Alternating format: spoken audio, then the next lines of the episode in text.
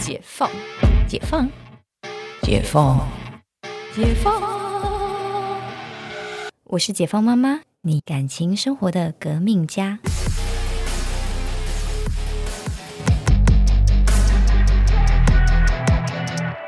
欢迎回到解放妈妈，我是星星啊。这里想来跟大家聊聊，怎么样让自己的孩子不要这么冲动，怎么情绪化，并且在这个过程当中，让自己的孩子更有自信心。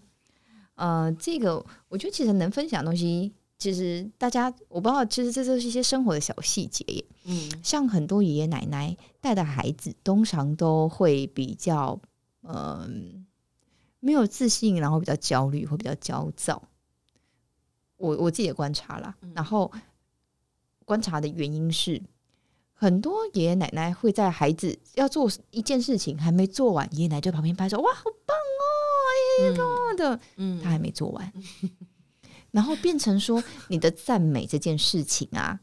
显得很没有价值。嗯嗯嗯然后呢，久了之后，你不会认为真的赞美，赞美是真的赞美，嗯或者是遇到真的赞美，它是真的赞美，嗯，他分辨不出，分辨不出来了。嗯所以后来呢，我发现其实像泽泽的状况，他就本身就不是慢，他可能是的要做这个东西，对他很棒，就是是的要做了。嗯但其实，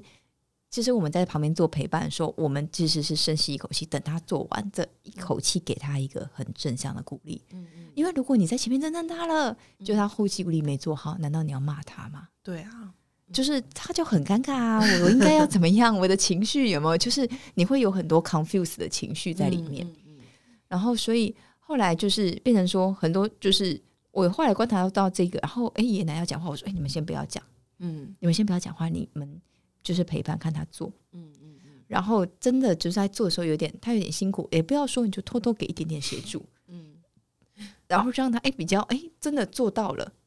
做到了，做的好不好没关系，嗯那是下一个阶段，就是先做到再讲品质嘛，先有没有再讲好不好。嗯嗯嗯，所以它其实都有一个阶段性，先有有没有，先把有做到，我们先给他正向鼓励，正向鼓励好，他愿意重复的练习才会到好，嗯还才会到质量，对吧？有没有到好不好？对，先求有，再求好，对，他就会有一个过程。可是呢，其实，在很多时候，嗯、我觉得身为家长或者是老师，甚至说就是长辈这些陪伴者，嗯其实真的在耐心这件事情是不容易的。嗯我不得不说不容易。对，比如说，呃，很多长辈啊，就会看到，嗯、孩子自己就是衣服呃吃饭吃不好，会喂他吃饭，嗯嗯这个是最常看到的嘛。嗯嗯然后呢，孩子吃饭的这个能力就变得很差。嗯嗯，然后到最后，下一步就是追着喂饭，对，或者是呃，到很大了还不会自己吃饭。嗯对这些东西，其实我觉得就是都是回到耐心，因为你喂他吃饭很快，对那么塞塞塞塞，十分钟就吃完了。嗯。可是你要他吃，可能要吃两个小时，对啊，而且他可能就是说还要忍受那个桌子的脏乱呐、对这，样。恐怖的一个过程。对，没错。对然后呢，但是因为呃，我就是长辈就会诶觉得我带孩子出去的时候，就是我我其实都很花很长的时间让他们吃饭，就是甚至说我们在家里先练习，练到个程度带他们去吃饭，嗯嗯，就是实战经验。你要在外面的环境，外面的餐厅吃饭，好可爱。对。然后我们就是可以，比如说买那个椅子，然后就是。那个餐椅呢，你就是脏就粘在这一块，因为你就没有办法，因为那椅子很高，你没有办法下来，嗯你吃完再下来，嗯嗯，然后你就衣服很脏，反正吃完再洗澡。对，可是你要在这个练习的过程当中，你有办法自己吃，到最后吃不完我我喂你，嗯但是你要先把你的极限先做到。嗯嗯嗯，对，这是可以，这是渐进式可以练出来的。对对对。嗯可是就是奶奶一开始很不能接受、欸，嗯，因为就是真的会很可怕，就是像大家看到网络那些影片，小孩对吃的满嘴、满身、满脸这样子。真的。对，但就是大家都是从不会开始啊。嗯那当然，我们大人可以做的很好，但是我们其实就剥夺了他学习这些事情的过程跟经验，嗯甚至学习剥夺他成长这个快乐。嗯因为就是你知道，小孩可以第一次自己吃饭，其实是一种很，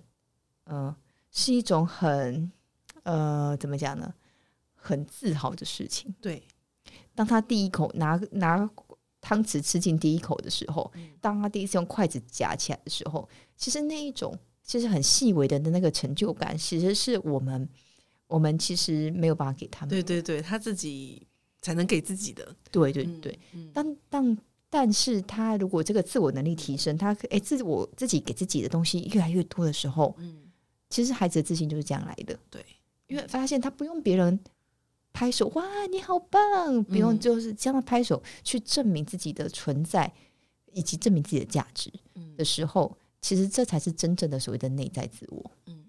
最近看了那个黄崇尼医师嗯。的，就是影片，然后他其实是有讲到说，就是呃，爸爸妈妈怎么教出一个，不怎么教出一个，或者是说，呃，做到什么样的程度，什么样的事情，就可以减少孩子的攻击行为。嗯那他其实是也是呃，变成是说，小孩子如果说情绪的控制能力比较不好的时候啊，他就是会变成用呃肢体暴力，或者是呃可能用吼的，就是在这样子来发泄。对对对，那怎么样去？就是其实我们今天就是很想跟大家分享，就是说呢，呃，小孩子如果就是可以在平常生活环境当中就。呃，有被训练或者是被熏陶，就是让自己情绪更稳定的话，对，那就是家长到底应该怎么做？其实刚刚 C C 也要分享很多，那就是我也可以分享一下，就是我自己这边观察的，就是呢，呃，我觉得啊，就是就是有时候会看到，呃，我就我就不讲是谁，反正就是朋友的、朋友的小朋友，就是他可能。就像 Cynthia 讲到的，就是可能诶长辈的这样子的一个很常鼓励的这个行为，就是当然因为是别人家的小朋友，所以就是不会特别说什么。其实我自己会觉得不好啦，原因是因为就是他太习惯大家的掌声，所以我那时候就有观察到这个小朋友，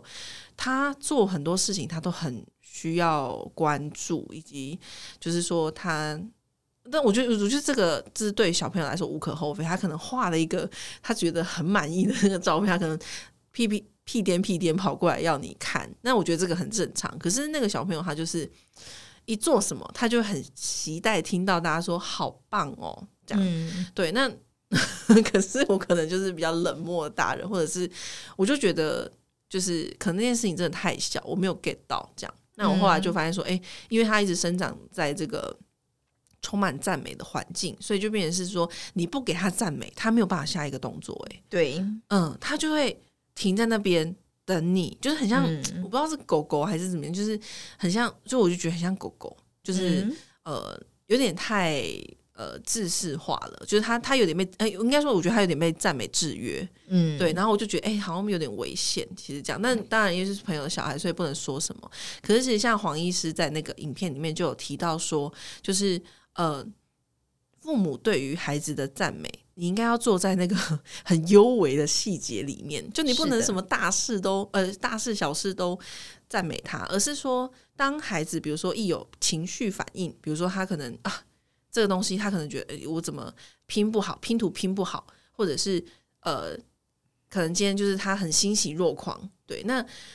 今天就是身为就是呃家长的这个身份呢，就不应该说去就是可能呃马上给他一个很大的反应，而是说你要比较温和的去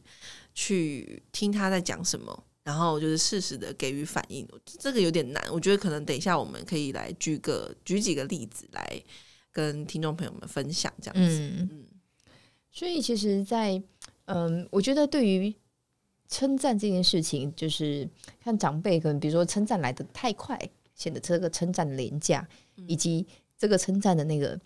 就是真正的意义没有达到，目的没有达到啦。那其实这个也我觉得也是回归到说，呃，我们跟人际相处的状态，就是说我们要让孩子可以不要这么的情绪啊，或是焦虑啊，真的在适当的呃给予鼓励正向的，以及还有就是呃，当小孩子有办法就是好好的宣泄出自己的情绪，不管用什么样的方式，像比如说他的生气，你可能引导他有没有办法讲出来，嗯嗯嗯，讲不出来，那你可能大家去跑步，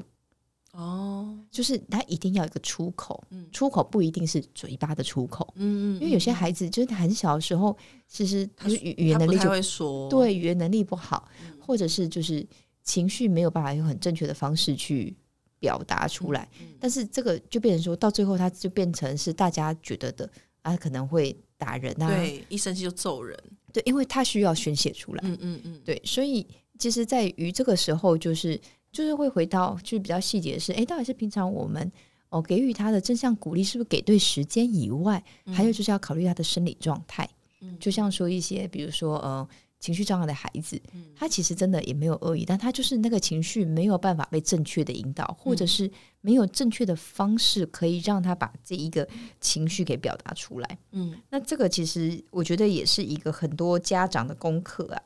在这个年头，我不知道，我觉得现在就是可能随着我们的步调越来越快啊，然后大家可能在我们就是习惯在网络上沟通，就是人与人接触的。呃，机会跟频率降低了，让他们很多时候不没有办法练习。对对，机会很少。对，那当然就是就恶性循环嘛。对，就是越不讲越不会讲，然后情绪就越差。对，然后很容易就会在一个很奇怪的点就爆发。嗯，真的。对，所以这个其实我觉得真的是一个好大的议题。对，我们可以下一集来跟大家分享一下，就是哎。因为尤其这几年疫情有那么严重，然后就是小孩其实很习惯戴口罩这件事嘛。嗯，其实很多儿童教育的专家就在讲说，就是怎么样让小朋友，就是我们之前也分在节之前节目也分享过啦，就是呃，当小孩子戴着口罩，就是家长或者是老师要怎么去引导他们去辨认这个正确的情绪，嗯，或者是说，就是小孩子要怎么更在呃跟就是疫情前的小朋友一样，就是在。正确的，或者说正常的年纪学会讲话，因为就是老师要戴着口罩嘛。对，因为其实看不到口型。对对对对，其实这个这个是影响也还蛮大的。嗯嗯。然后情绪也看不出来，对你大概也很难从他的眼睛看出来他现在心情好或不好。对对，所以就是之前有讲过，就是说，哎，有透过一些那种什么，就我们在粉砖上有分享过，就是透过那个挤眉弄眼，或者是说家长在平常家里呃可以拿下口罩的场域，就多多的陪孩子练习。那其实也跟我们下一集要，就是我们其实这一集延伸有关了。我们下一集再来跟大家。好好的分享一下，就是怎么样透过一些实战，就是这样准备很好像也可以来分享一下，就是说呃，怎么样透过一些日常生活的训练或者是实战，就是让小朋友更能够呃辨识情绪，辨识自己的情绪，或者是辨识其他人的情绪。没错，情绪的管控是真的非常重要。就是大家把情绪管控好，其实无论是在人际关系或者在学习能力上，都会有一个显著的进步。那我们下集再来跟大家聊聊，就是如何来辨认哦情绪自身与别人的情绪，然后怎么样在这个情绪下可以做一个比较好的出口跟转换。那我们今天这集就先录到这里，我们下次见哦，拜拜。